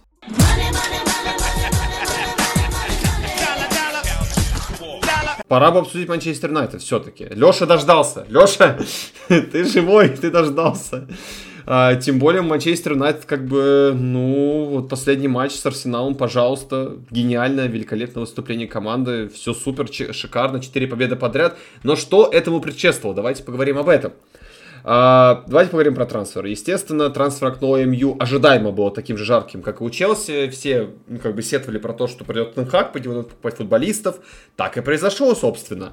А, и тут трансфер даже громче, чем у Челси, потому что приходит сначала бедный, затролленный всеми из-за роста Лиссандро Мантинес, который при этом все уже выдает очень хорошие перформансы. Маласия пришел, который тоже все не играл. А, очень долгая сага была с Антони за сумасшедшие 95 миллионов, мать его, евро. То есть вообще пиздец абсолютный. А, причем это, конечно, трансферная сага. Не будем в нее окунаться. Кто пропустил, почитайте в интернете, это, конечно, просто отдельная история. А, про это хоть отдельный подкаст записывай, когда, ну, когда игрок говорит прямым текстом, что я хочу уйти таким образом, чтобы, ну, сбагрить больше денег Аяксу, но это уже о чем-то говорит. А, ну и самый для меня один из самых неожиданных трансферов этого окна вообще во всем мире, это, конечно же, Казимира. Я вообще не... Это вот как вот Рахим Стерлинг для меня в Челси. Реально, как он тут оказался, вообще непонятно. Просто как будто занесло его. Но при этом всем, да, за тот же сумасшедшие деньги переходит Казимир Манчестер Юнайтед из, ну, по факту, комфортного и железобетонного места в основе в Реал Мадриде. Также стоит отметить, безусловно, безусловно подписанный за э, бесплатно Кристиана Эриксона, который уже дает результат. И неожиданно тоже, ну не так, конечно, неожиданно, но все-таки тоже как инфоповод, то, что э, на, на лавку вместо Дина Хендерсона посадили Дубравку. Теперь э, очень, кстати, качественный голкипер. Кто смотрит э, АПЛ давно, знает, кто такой Дубравка и знает, что этот человек умеет тащить. Как итог, 238 миллионов евро потрачено. Вторая по тратам только Челси они уступают. Ну и, естественно, в мире, как вы понимаете. В вопросах продажи тут, конечно, вообще немножко все грустно, потому что казалось, э, что главной задачей было слить опять-таки Шлак, потому что, да, ушел Поли Погба свободным агентом, Лингард ушел, кажется, свободным агентом, Матич свободным агентом, Кавани свободным агентом. То есть, ну вот, избавились от старичков таких да, Мат еще ушел свободным агентом, тоже очень важный момент. А деньги, на удивление, получили, откуда вообще не ожидали. Продали бои, многострадального, господи, бедный бои, что он только не пережил. Он как вьетнамские флешбеки будет ловить от э, периода Манчестер Юнайтед, мне кажется. Ну и Перейру продали, как итог, э, заработали всего лишь 11,5 миллионов евро. Ну и, судя по тем именам, которые перечислил выше, очень сильно разгрузили трансфер, э, зарплатную ведомость. Вот. Леш, ну тут, естественно, должен передать слово тебе, как ты понимаешь, а не Владу. Как тебе трансфер на окно манкунянцев? Я постараюсь э, настолько, насколько это возможно, коротко и тезисно. Во-первых, трансферная кампания выдалась, как по мне, абсолютно адекватной именно в части того, какие позиции были усилены. То есть, э, если мы вспоминаем прошлый сезон, то у нас, э, получается, пришли, пришел, соответственно, опорник Казимиру, мы в том году плевались от того, что же там э, Фред делает, что же там э, делает, господи, Мактомин и же с ними. Там иногда и этот Ван де Бек спускался. Соответственно, мы все плевались от Харри Магуайра, пожалуйста, приходит Лиссандр Мартинес. На левый фланг пришел это все усилить Тайлер Маласия, который, uh, ну, я не знаю, как вот, видимо, решил стать конкуренцию Люку Шоу, который, ну, я не знаю, было ли заметно вам это, или, может быть, у меня галлюцинации, но он опять стал uh, превращаться в пирожочка, еще даже в конце прошлого сезона, а у него такое бывает, опять же. И, соответственно, приходит опять же Кристиан Эриксон, который дает глубины и возможности, скажем так, в позиционной атаке Э, играть из центра полузащиты. И на флажке взяли Антони, а, про которого я бы сказал так, что с его сага с уходом э, в большей степени, с его ценой, точнее, связана именно с сагой Де Йонга, так и не состоявшейся. И с тем, что э, нам лишний раз напомнили, что в руководстве МЮ находятся не самые умные люди, потому что Антони был в изначальном листе трансферов, если кто-то вдруг не знал, и его хотели купить за полтос. Но поскольку про, просто просрали э, время и решили на флажке все купить, его купили за то, за сколько его продали, за 95. В этом плане э, я не могу жаловаться, что называется, на трансферное окно, потому что сделали усиление в те позиции, которые, скажем так, э, наверное, в этом нуждались. Можно было, конечно же, поменять весь состав, но в этом плане для меня э, все это выглядит достаточно сбалансированно. И что самое главное бросается в глаза, если говорить о пришедших игроках, они очень быстрые. На фоне прежних игроков МЮ эти ребята даже в защите, даже в, где, где угодно, в любой ситуации, они выделяются скоростью в первую очередь. Э, но вот как бы насколько у Тенхага получается выстраивать свой футбол, я думаю, мы поговорим чуть позже. Влад, скажи мне, пожалуйста, для тебя трансферная компания МЮ это перебор по ценам или же все-таки это действительно точечное усиление? Как ты думаешь? Очевидный перебор, если мы говорим про Антони, а при этом мне кажется, эта трансферная компания вообще выглядит как, как будто руководство психануло. Потому что все трансферы, как не, не все, но, скажем так, большая их часть, они именно под э, Тенхага, именно под его систему. Тот же Антони, да, вот это чисто под Тенхага. Какой еще тренер взял бы его за столько? Никто. И не факт, что он при каком-нибудь другом тренере вообще в МЮ будет в старте играть далеко не факт. А, тот же, допустим, Мартинес, который низкий центральный защитник, это действительно проблема. То есть, да, а, и этим уже пользовались некоторые команды. И успешен он... Было дело, да. И успешен он может быть только в той системе, которую Тенхак строил в Аяксе. То есть, опять-таки, очень специфичный игрок. Небольшой риск был с Кристианом Эриксоном, хотя его как свободного подписали, вот. Но в целом вот, вот эта вот покупка Антони за эту космическую сумму и вообще вот эти трансферы, это именно, мне кажется, такой вот псих, то, что все достало. Но при этом постепенно команда начинает играть, э, игра выстраивается, и тот же Тенхак, под которого игроков берут, не выглядит каким-то упертым, э, не строит второй Аякс, а, скажем так, выглядит более гибким. Поэтому пока э, все покупки себя проявляют довольно-таки неплохо. По-моему, Эриксон это вообще космос постепенно. То, то, то, что он начинает показывать, да, забудем матч с Брэнфордом, вот, э, постепенно, постепенно эти покупки дают свои плоды, и команда действительно, мне кажется, может выйти на, на новый уровень. Потому что mm тут я уже, наверное, к игровым аспектам перейду. Uh, не знаю, меня очень пок- okay. пока радует гибкость Тенхага, потому что, да, в Аяксе было известно то, что он разыгрывает мяч через короткие передачи, uh, зачастую центральный полузащитник опускается в глубину для розыгрыша. Мы видели, как это не сработало в матче против Брентфорда, когда просто катастрофа Вообще была. Вообще не сработало. Только в обратную. Да, при этом на матч с Арсеналом МЮ начал именно так. И гол Антони пришел именно с такого короткого розыгрыша, когда там опускается Эриксон, делает разрезающую передачу на Бруно, ну и дальше уже полетели. Вот, а, МЮ вышел вперед, дальше Тенхак все, команда ушла а, больше в оборону, стала выходить больше через длинные передачи. И это сработало.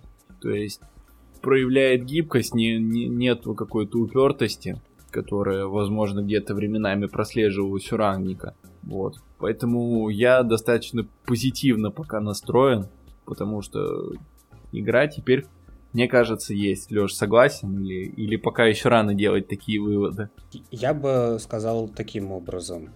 Наверное, действительно, вот тот факт, что МЮ, по сути, в каком-то смысле вернулся к заветам Сульшера и Мауринью, то есть к игре э, на контратаках, с одной стороны, меня несколько разочаровывает, потому что, ну, наверное, не для того Эрика Тенхага приглашали. Но ты очень, очень правильно сказал, я вот эту мысль, как бы я для себя ее до этого не оформил, что Тенхаг не пошел по стопам Рангника, а который вот, э, что называется, на пролом пытался натянуть свое видение игры на имевшихся игроков и Манчестер Юнайтед, это чем-то закончилось, мы все с вами прекрасно помним. И в этом плане Тенхак пока что проявляет вот эту вот самую гибкость и все-таки, ну, скажем так, старается играть так, чтобы был и резу... чтобы в первую очередь был результат, э, и при этом потихоньку прививая, соответственно, ту модель, которую он видит.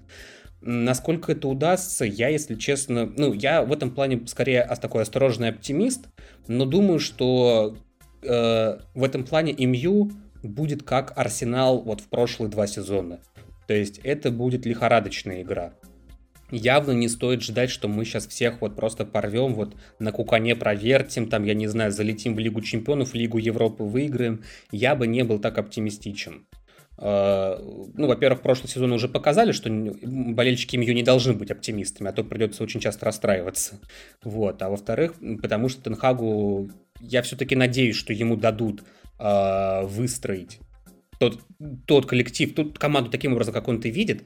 И что для меня самое главное, не дай бог, э, опять начнутся эти медийные скандалы, какие были в прошлом году. Они до сих пор аукаются еще, надо признать потому что всплыла тут информация, как там Криштиану Роналду общался с Рангником и Сульшером. Ну, не будем этого касаться сейчас, я думаю, потому что там вообще какая-то грязь просто всплыла. Э, но вот эти вот тяжелые игроки, медийны именно, они присутствуют, и они не на первых ролях нынче. То есть это тот же самый Харри Магуайр э, по прозвищу Холодильник, соответственно, Криштиану Роналду, который сейчас сидит на банке и сидит заслуженно, он выходит чисто под конец, а, что называется, добивать, защи... добивать уставшую защиту соперника. Э, и тот же самый, как ни странно, Давид Дехея, который, несмотря на то, что он по-прежнему тащит как бы Манчестер Юнайтед, он все еще делает сейвы, хотя было пара привозов у него, но он все еще как бы бог на ленточке. Но черт подери, я вот реально заметил, как же хреново то, что он выбивает мячи все. И как у него вот этот короткий пас, он вообще ему не дается. И мне кажется, что вот если этот сезон МЮ удастся вот пройти, что называется, между э, получением результата и постепенным прогрессом, и не словить ни один медийный скандал, все будет хорошо. Команда будет развиваться дальше, медленно, но верно. Если же, не дай бог, что-то пойдет не так, ребята, нам прошлый сезон, я думаю, покажется еще раем. Потому что у нас теперь еще добавилась, так сказать, диаспора голландская, с Аяксом, с игроками из Аякса и так далее. У нас португалоязычная диаспора наросла, что называется. Там, короче, там есть кому посраться между собой, просто поверьте. И Тенхак, чьи яички как бы тоже очень тяжеленькие, и он тоже, если надо, может им треснуть. Поэтому надеемся просто, что все пройдет хорошо, аккуратно и без скандалов. Ну, ты знаешь, это как вот, э, главное, чтобы повторили у те скандалы и те интриги, которые сейчас вокруг ПСЖ крутятся, вот пусть лучше все эти вот журналюги желтопресные, пусть, пусть лучше там тусуются, смотрят, с какими там трансами спит э, Мбаппе, вот какие там у них э, кланы аргентинские, Слушай, да, вот пусть лучше там все тусуются. Слушай, ты мне напомнил в эту тему уже, кстати говоря, там уже была, там же была тема с тем, что кто-то там Погба проклял, да, если я ничего не путаю. Да-да-да, Мбаппе и Погба, там Мбаппе а, это, это очень смешно, чуваки, это просто ржака. А, как я понял, Мбаппе... А, короче, если вкратце, как я понял, там реально пусть говорят про Матик Малахову, потому что а, Мбаппе вроде как начал расследование по факту того, что вроде как м, Пакба э, сказал шаманам порчу навести на него, и на этом фоне даже отказался с ним вроде как играть в сборной вместе. Это, это, это, это, это вообще, это типа что? Это, знаешь, это из категории, как это было в 2000, а, если не ошибаюсь, каком это было, в десятом году, кажется, когда была такая же опять дребедень сборной Франции, но там был конфликт между Анрика и главным тренером, э, и там главный тренер, забыл кого зовут, честно, если помните, назовите. По-моему, это был а, Доминек, но я боюсь ошибиться. Да, да, да, да, да, да, да, да. Когда он еще по знаку зодиака людей выбирал в, в, это, в сборную. По-моему, вот из той да. же штуки. Раймон Доминек, вот, Раймон Доминек, да. Вот это сейчас вот реально просто вторая серия этого сериала начинается. Это просто бери попкорн и жри. Но это ладно, мы отвлеклись. Самая суть в том, что, да, Ливер... Э, Манчестер Юнайтед надо, пожалуй, хотя бы сезончик от прессы отдохнуть на самом деле. Очень много в том году прессы бегал. Это было колоссальное давление на клуб, и это прекрасно понимаем. Ну, посмотрим. Пока все хорошо после двух поражений, как бы 4 победы подряд. Э, очень хороший задел взял Тенхак. Посмотрим, как он будет дальше играть.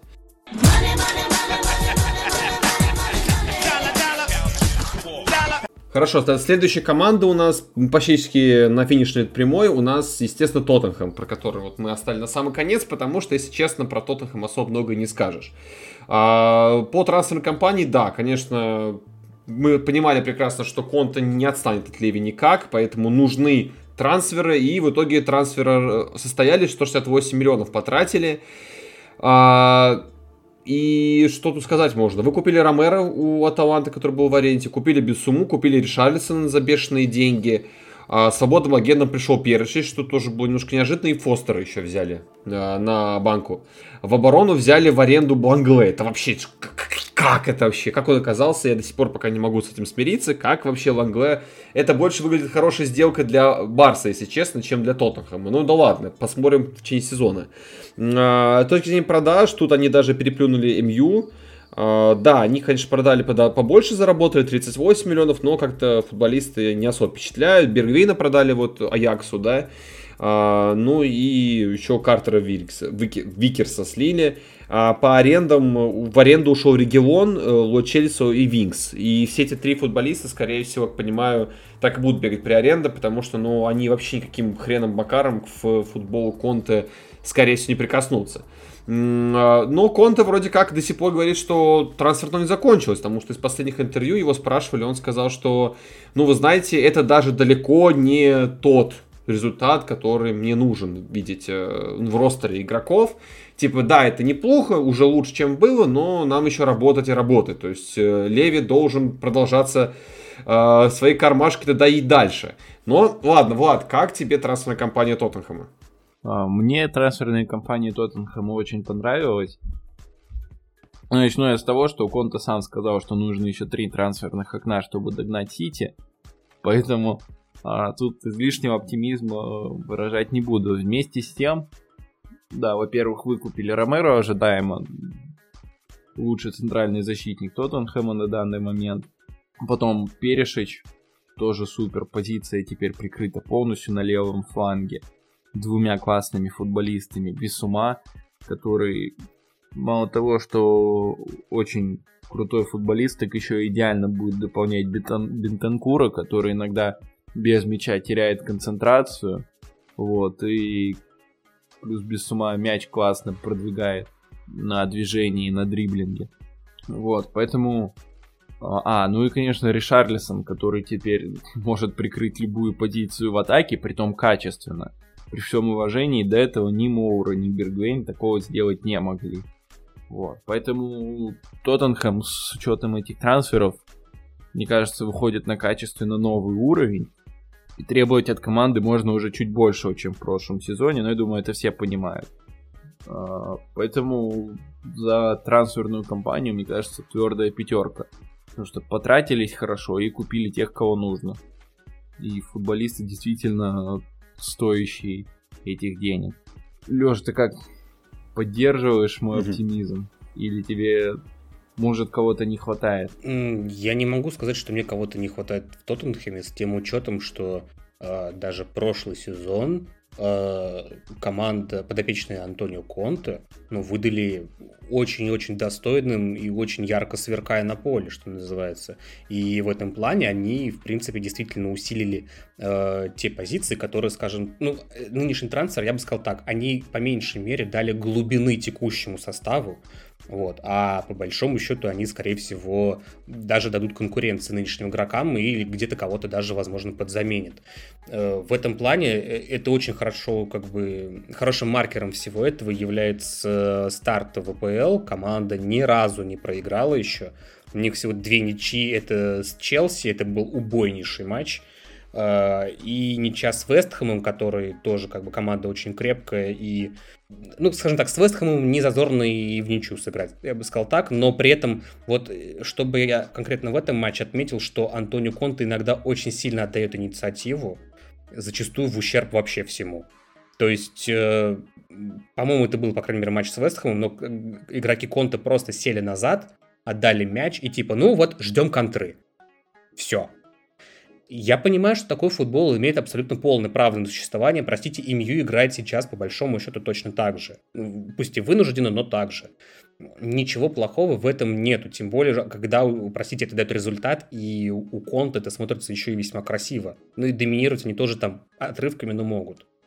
Я вот не могу пока сказать ничего насчет Тоттенхэма, потому что мне кажется, что они по меньшей мере будут гнуть волну прошлого сезона. И этот год, я думаю, мы будем за Тоттенхэм радоваться, особенно за Харри Кейна, который там разбивался, по-моему, как не в себя. Наконец-то он вернулся полноценно, это, мне кажется, можно сказать. У него 5 мячей, а, кстати, сейчас пока что. Вот, да. То есть, ну, как бы в прошлом сезоне же помнить, как он начинал тогда, ни шатка, ни валка, чуть ли не там не уйти хотел и так далее. И как бы постепенно, ну, под конец он уже более-менее так это э, разошелся. Сейчас он как бы вот что называется прям вот очень мощно начал. Я в этом плане больше боюсь следующего сезона, скажу честно, потому что у Конта третий сезон не выдерживал ни одна команда. Поэтому не знаю, какие там три трансферных окна планируются. А самое главное, выдержит ли Леви постоянно тратиться. То, о чем вы в самом начале сказали. Потому что я не уверен, что Леви готов каждый раз выворачивать свои кармашки вот э, э, таким вот образом, как это даже было сделано в текущее трансферное окно. Но в этом сезоне, как минимум, эта команда, я думаю, если не составлять конкуренцию Сити в турнирной таблице, вот по крайней мере до чемпионата мира, то будет где-то рядышком, я думаю. Э, это, это им вполне по силам. А, я по поводу, да, твоих прогнозов соглашусь. Я тоже пока... Для меня вообще очень смутно давать прогнозы по Тоттенхэму. Я не знаю, я поспрашиваю еще ребят, кто болеет за Тоттенхэм, какие у них ожидания от сезона. Но а, меня вот что смутило больше всего, это игра с Челси. Потому что, да, они откровенно говоря отскочили, это все прекрасно понимают, что этот гол нельзя было засчитывать. Ну как, соответственно, потом это аукнулось, вот гол а, Вестхэма Челси тоже как бы... Сейчас коллеги сегодня сказал судьи, что там, да, ошибочно отменили гол, который забил Корнет. Но, как бы, вот, пожалуйста, это вопрос о судействе в АПЛ. Как бы, все, все, всем тут могут поднасрать и всем могут помочь, как говорится. Но вы, наверное, тоже обратили внимание, что в матче с, против Челси Тоттенхэм смотрелся прям убого, особенно первый тайм. Там вообще прям трендец. Челси их по всем параметрам э, обыгрывал. Э, единственное, ну, как бы Челси просто, как мы уже говорили раньше, не умеет забивать пока еще до сих пор, да. Но поэтому выручали защитники. Кулебали гол забил, какой прекрасный. А, вообще, в целом, вот именно проверку боем против топ-команд пока что Тоттенхэм не прошел. А, да, против слабых соперников они молодцы, они держат удар, как бы выигрывают, это окей. Но, допустим, в следующем туре у них игра против Манчестер Сити, и вот, вот что, вот что, что ты ожидаешь? Конечно, да, тот, Конте может выдать хороший build-up, и даже в теории может обыграть э, Манчестер Сити, но пока что, если честно, мне доверие не внушает та схема, которая есть. Влад, ты разделяешь как-то мои вот эти опасения по поводу игр против топов или нет? Ну, конкретно против Сити Тоттенхэм всегда хорош, традиционно. Вот, а так, согласен, угу. там у них матч с Арсеналом на горизонте. Вот это уже будет интересно. А, Конта пока показывает, что у него есть интересные тактические задумки, но Тухель его переиграл. Тут можно много рассказывать про их последний матч, потому что там это была интереснейшая тактическая битва. И Конта там по ходу несколько раз перестраивался и переворачивал игру в свою пользу, но Тухель слишком быстро реагировал. И все это сводил на нет все усилия Конта. Вот. Но в остальном Сити Тоттенхэм, мне кажется, вполне сможет обыграть дважды за сезон. А с остальными, да, вопрос. Но с Челси был плохой матч, потому что Челси они всегда плохо играли, играют. Ну, по крайней мере, при Конте и Тухеле. А с, с остальными, мне кажется, вполне возможен и более благоприятный результат. Ну да, тем более, как бы, слаб, послабее команд, чем Тоттенхэм больше, чем посильнее, да, поэтому, в принципе, я думаю, болельщики Шпор э, какой-то оптимизм все-таки имеют. А,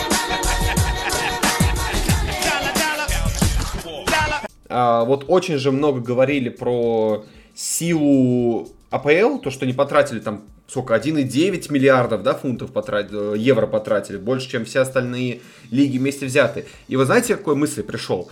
А, мы привыкли к тому, что как бы топ-команда кучу денег тратит, в этом ничего удивительного нету, и бывали и покруче трансферные окна, да, у топ-команд с точки зрения потраченных денег, да, как бы. Это большие суммы денег, да, они потратили, там Челси 282 миллиона потратил, но при этом бывали еще круче трансферные окна, и там за 300 миллионов переходили грани. Здесь отличительная черта краски АПЛ состоит в том, что именно команды, которые считаются типа слабыми, очень хорошо закупились. Очень хорошо закупились, и мы видим уже результаты, то есть против топ-команд ты уже не скажешь, что они как-то плохо смотрятся. То есть и обратная сторона медали, те команды, которые вот типа Лестера, которые там плохо закупились, они сейчас в полном очке, и вообще непонятно, что будет с тем же самым Лестером. Но давайте поговорим про такие более интересные варианты, чем Лестер, потому что с Лестером там все, к сожалению, понятно все печально, вот, мягко говоря. Давайте возьмем какие-нибудь две команды, которые потратили много, но по ним вообще ничего не понятно. Влад, какие у тебя есть варианты? Кого бы хотел обсудить? Я бы хотел обсудить Вестхэм и Ноттингем Форест, потому что помимо топ-клубов именно эти команды потратили больше всех. Давайте, наверное, с Вестхэма и начнем. Вестхэм потратил 182 миллиона евро. Этим летом третий результат во всей АПЛ.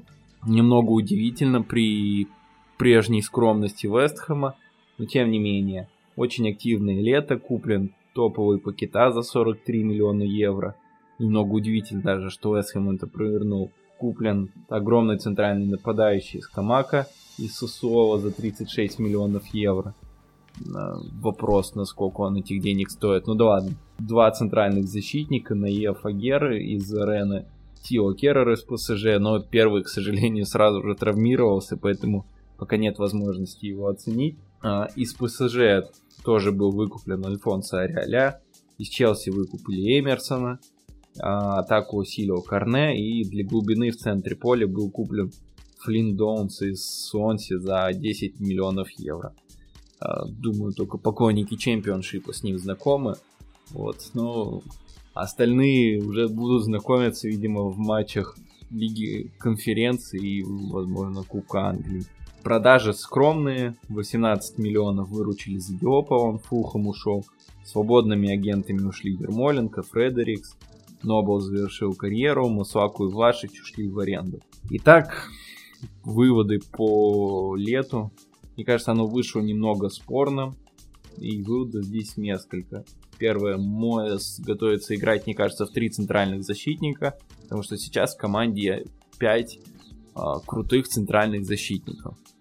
Да, то есть э, там, есть травмы, есть дисквалификации, но вообще в команде их пятеро. Я думаю, Моэс будет частенько использовать схему в три центральных защитника, потому что мариновать сразу троих топовых игроков на лавке, когда все будут готовы, это, мне кажется, преступление, и Моэс наверняка это сам понимает. Второе, я до сих пор, если честно, не понимаю, о чем думают руководство Вестхэма. А, потому что в центре поля два топовых игрока, теперь вот добавился Флинн Доунс. Непонятно, заиграет, не заиграет. Вообще, да, молодой парень, там перспективы, все дела. Но, тем не менее, почему команды, которые претендуют на высокие места, борются за Еврокубки, входят в сезон с двумя центральными полузащитниками? Вот у вас есть какое-то рациональное объяснение этому, или вы тоже, вы тоже думаете, что это какой-то глобальный просчет руководства. У меня, если честно, есть некоторое ощущение, что смогли вот в это трансферное окно они усилили, что называется, тем, кем была возможность усилиться. А с трансфером центра полузащитника, видимо, не срослось, учитывая, ну, судя по всему, это дефицитный товар. А, я немножко в шоке с трансфер, ну, с цифр, которые в конечном счете а, Вестхэм потратил. Это действительно, наверное, неожиданно, учитывая, а, что на фоне другой команды, которую мы будем обсуждать, тут не так много игроков пришло, откровенно говоря. Но я думаю, если немножко поговорить о матчах, то пока что Вестхэм все еще тоже тяжеловат. Я не могу вот так вот сходу сказать, с чем это связано, вот, по крайней мере, вот те, я смотрел не все матчи Вестхэма, каюсь, э, но по, что по вчерашней игре с Челси, что по остальным, я не вижу пока какой-то, я не знаю, уверенности в игроках. То ли сыгранность, то ли еще чего-то, я не знаю. И в этом плане, опять же, заканчивать тему с двумя полузащитниками центральными. Ну, я напомню просто, что Вестхэм играет в Лиге конференций. Для кого-то это третьесортный турнир, а для Вестхэма это дополнительная нагрузка в сезоне. И про календарь мы уже не раз, не два говорили. А, мне кажется, это заявление Вестхэма о том, что вот они готовятся э, бороться уже с топ-клубами, потому что всегда э, последние два сезона у Вестхэма была проблема с тем, что слабая скамейка. То есть игру зачастую неким усилить. Сейчас э, Пакета наверняка кого-то вытеснит из основы. Э, в атаку есть Корне еще. Э, защита теперь полностью укомплектована. Э, Скамака есть для подмены Антонио, хотя вопрос, заиграет ли. И не повторится ли история с э, Алли. Потому что он Скамака другого типажа игрок, не как Антонио, и нужно будет тоже подстраиваться. Но тем не менее, у Тоттенхэма сейчас сильная скамейка за исключением центра поля, что опять-таки удивительно. Хотя, возможно, просто не нашли подходящего и зимой вернуться. Я надеюсь, что вернутся. По результатам, на, на самом деле, Вестхэм, как по мне, потихонечку выравнивается, потому что первые три матча были плохими, откровенно говоря, потом уже обыграли Астон Виллу, хороший матч с Тоттенхэмом, как мне кажется, равный матч с Тоттенхэмом. И, как мне кажется, равный матч с Челси. На самом деле обе команды тогда были тяжеловаты, если так подумать, но а, Вестхэм большую часть матча очень здорово оборонялся и не давал Челси сделать абсолютно ничего. Челси постоянно в, э, приходил к тому, что идет пас обратно кому-то из центральных защитников, и тот заново пытается что-то придумать просто не дали возможности даже довести мяч до штрафной. А, в оборонительном плане матч был довольно неплохой. Просто где-то а, сыграл класс Челси и уровень футболистов. По игре я лично вижу позитив, вижу, что команда постепенно уходит от этого негативного старта, и я думаю, что постепенно в сезоне а, игра выровняется, и команда снова будет претендовать на места в Еврокубках. Согласны? Или, или у вас такие скромные пока прогнозы? Да, у меня с тобой все совпадает. Не знаю, у, у Леши у тебя есть какие-то дополнительные комментарии?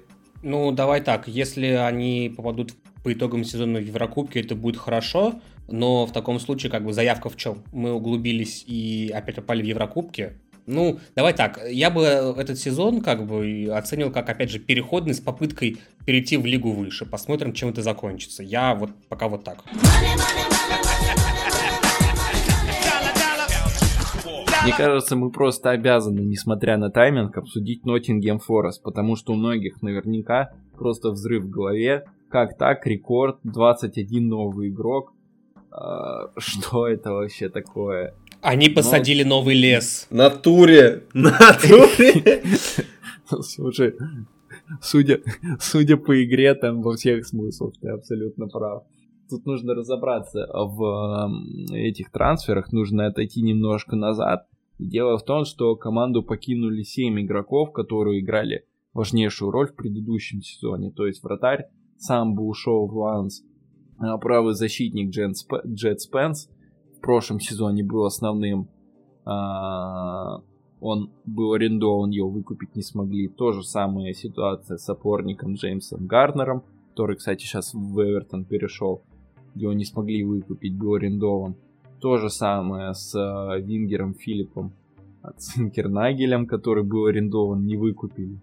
То же самое с левым защитником Максом Лоу, который, когда не был травмирован, был основным, также не смогли выкупить. Нападающий Льюис Грабан ушел свободным агентом, но он уже старичок, 34 года. А, центральный то, защитник Тобиас Фигерейду тоже частенько играл в основе, тоже ушел свободным агентом. Э, ну, короче говоря, строительство, по сути, новой команды было делом необходимым. Вот. Но тут, мне кажется, вопрос. Вот я думаю, что это не совсем рационально заменять 7 ушедших футболистов покупкой, ну, покупкой, арендой 21 нового. Вы как разделяете мое, мое мнение? Мне кажется, немножечко чересчур.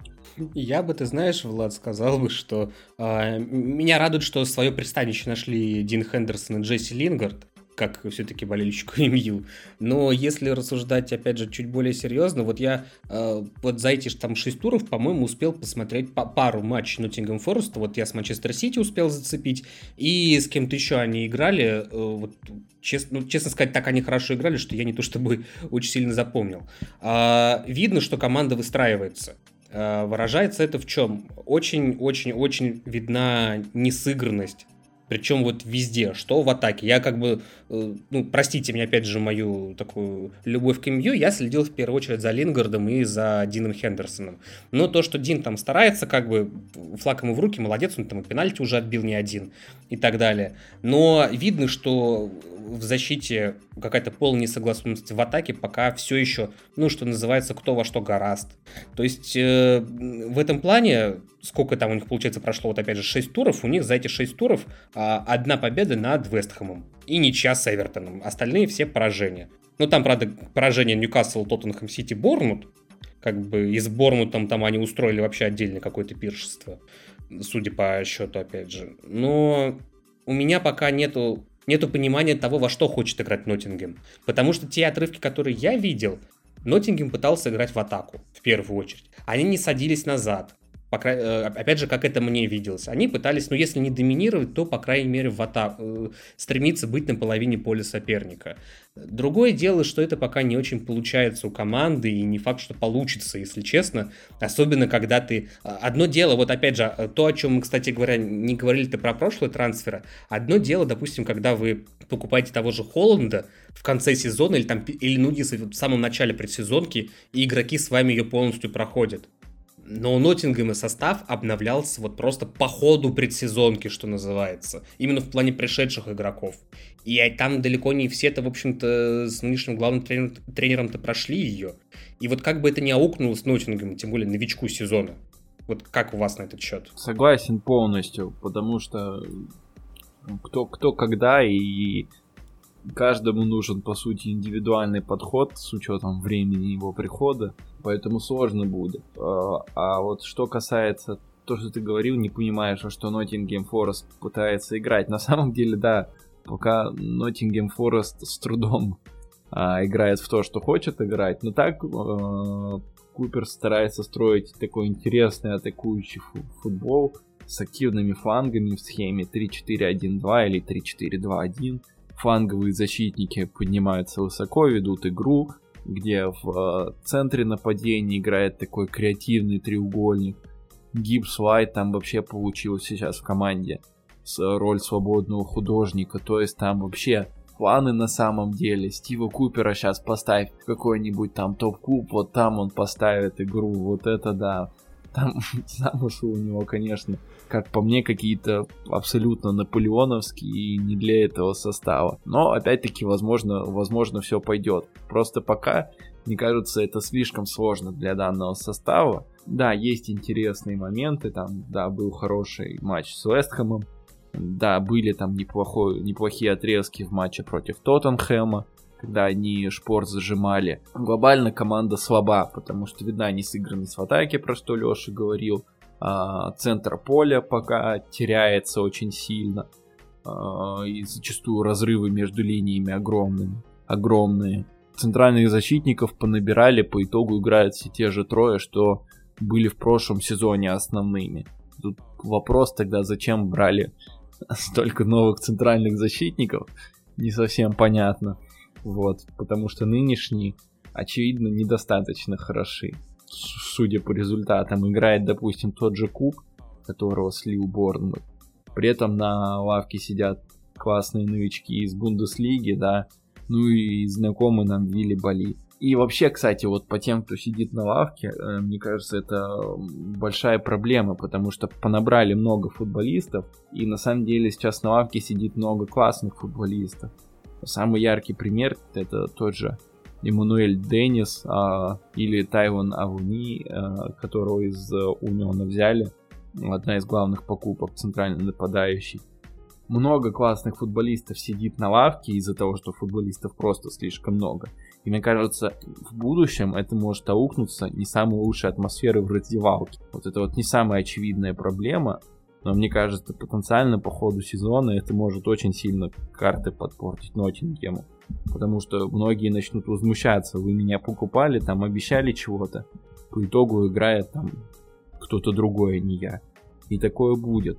Не знаю. У вас есть какой-то позитив по поводу Ноттингема? Да, вот еще позитивы, знаешь, я скажу тебе один момент. А, тут очень много зависит, знаешь, от чего? От того, как будут играть конкуренты, которые плохо закупились, у которых есть прям супер проблемные места. Тот же самый Лестер, да, на бумаге мы понимаем, что Лестер состав качественнее, но на дистанции, когда у тебя есть так, вот такое огромное количество футболистов в обойме, ты можешь крутить, вертеть как хочешь. Потому что ну, ты сам говорил, что там на самом деле есть и очень даже неплохие имена. А, тут вот ты свои претензии по поводу защиты, что те же самые люди играют, да, банальное дело не сыгранности. Мне вообще даже интересно, сколько времени должно потребоваться в, в месяцах, это, конечно, идет отчет, чтобы этот весь этот состав как-то сыгрался. Это, конечно, удивительный момент. Я думаю, что в теории, в теории они могут сыграться где-то, ну, к октябрю, наверное, да, там, хотя навряд ли. Скорее всего, даже где-то начало ноября, то есть прям к ЧМу. А, кстати, пауза на чемпионат мира подойдет э, как раз. У них же многие не, не заиграны в сборных. Как раз ну да, Конечно. Да, поэтому Nottingham Forest на самом деле очень интересный кейс. И на самом деле даже эта закупка куда логичнее, чем обычно это делал тот же самый условный Фулхам. Когда помните, да, вот он вернулся, потратил вообще там о, тоже там что-то 150 или 120 миллионов, в итоге они там прям вообще пух и прахом были уничтожены. А, поэтому я на самом деле пооптимистичнее, тупо исходя из принципов рациональности, что м, просто да, затарили очень много людей, но если в конце концов, господи, если этот тренер не сможет этих людей как-то сыграть, его просто уволят, поставят другого, кто будет пытаться всех этих ребят сыграть между собой. И все они вылетят в чемпионшип, ага. Да. Мне поставят Эллар Дайса, защитников достаточно в команде. Или так, Еще 10. Еще 10, да. Да не, ну на самом деле просто чисто исходя из количества футболистов и качества, есть ощущение, что они имеют все шансы сохранить свою подписку в АПЛ. Что в следующем летом еще 30 человек купить. Классно, да? Великолепный план, Уолтер. Просто офигенно, если я правильно понял. Надежный, блин, как швейцарские часы. Так э, грек, который владеет этим клубом и рассуждает. Ну, если что, салют всех в Олимпиакос, что там, первым самолетом нагрузят, там, грузовой самолет накидает всех и прямым рейсом. Не, в, Гре- в Грецию на надо на лодках попадать, как беженцы обязательно из Африки. Да-да-да-да-да-да. Господи, смешно как. Готовьтесь, Джесси Лингер покоряет, покоряет Грецию. Е-е-е. Ну а чё, ну, а чё Кипр поехал как Корин.